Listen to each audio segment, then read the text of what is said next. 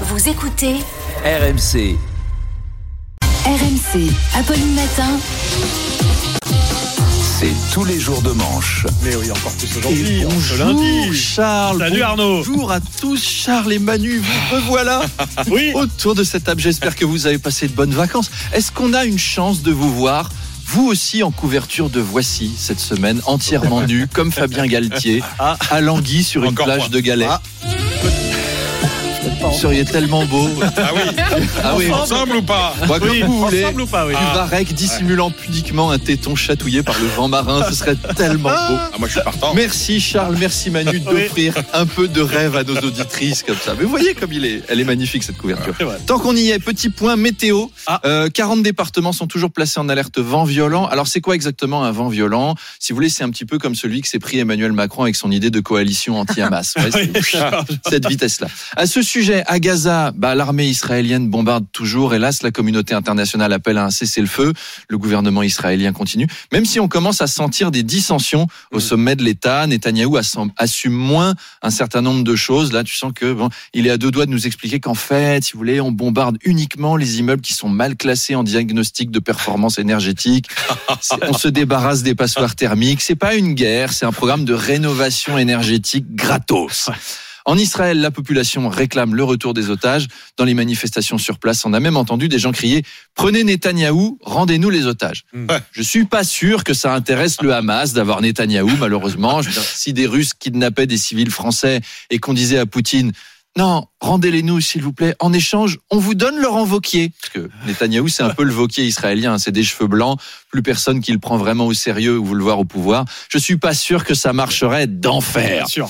Si, euh, la population israélienne commence donc à gronder contre Bibi Netanyahou. Si on était en France, Là, ce serait le moment où il essaierait de se rendre populaire, voyez. Par exemple, en allant chez Hanouna, euh, une émission spéciale avec un panel original pour parler du conflit. Comme chroniqueur, il y aurait Booba, qui est très populaire en banlieue. Il y aurait un musulman intégriste. En face, un bobo parisien, une journaliste de Biba et Afida Turner, par exemple. Ça ferait une émission formidable qui s'appellerait Un Bibi, un Baba, un Booba, un Bobo, un Barbu, une Biba et une Bimbo.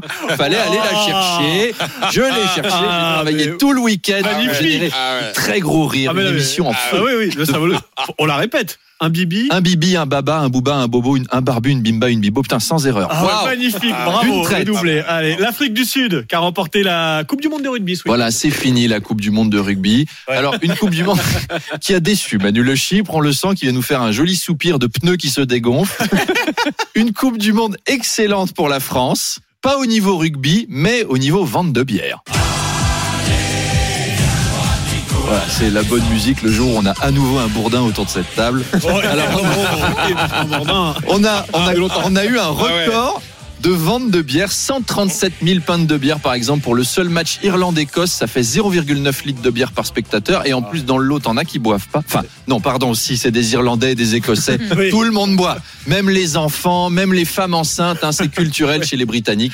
Bah, si vous pensez que le roi Charles aurait vraiment eu cette tête si Elisabeth II n'avait pas picolé pendant Oh, sa grossesse, vous vous trompez mes amis. Ah ouais. Tiens, à propos de bière, vous avez peut-être vu cette vidéo qui fait scandale en Chine. Il y a un employé du brasseur chi- chinois Tsingtao qui a été filmé en train d'uriner dans un conteneur. Ça a choqué. Oui, non, mais je suis comme vous, Manu. Moi, j'étais persuadé au goût que ça faisait partie de la recette de base. Et ben, Ah non, Non. Mon Dieu. Et puis euh, le bus des joueurs euh, lyonnais a été caillassé euh, hier soir à Marseille. Le match Lyon-Marseille a été annulé. hein. oui, on a parlé à l'instant avec Daniel, Daniel Riolo, Daniel, qui était avec nous, Daniel. Personne ne comprend pourquoi les Marseillais caillassé le bus de l'OL, enfin le bus de LOL. Hein, parce que quand tu vois comment ils jouent en ce moment, t'as plutôt envie de te marrer. Alors comme à chaque fois, on entend, c'était pas des vrais supporters. Ah non, évidemment, hein, c'était des gérants de Carglass masqués et cagoulés qui voulaient se faire un petit billet. Mon client, il avait un trou dans son pare-brise de la taille d'un pare-brise.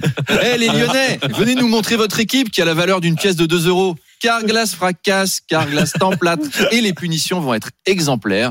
Les supporters marseillais vont être condamnés à regarder tous les matchs de l'OL cette saison, euh, comme la défaite à Clermont, la défaite à Brest, la défaite au Havre, tous les plus grands clubs du championnat. Et puis vous l'avez dit, Charles, l'entraîneur de l'OL, Fabio Grosso, a eu 12 points de suture. Et ben voilà, on le critique comme entraîneur, mais en un seul match, il te ramène plus de points que depuis de saison. Ouais. Le mec a plus de points que son club. Faut quand même le faire. Arrêtez de le critiquer bêtement, cet homme-là. Allez, à demain. Les, les 12 premiers points. Et vive le sport Oui, et vive le sport. C'était Arnaud Demanche.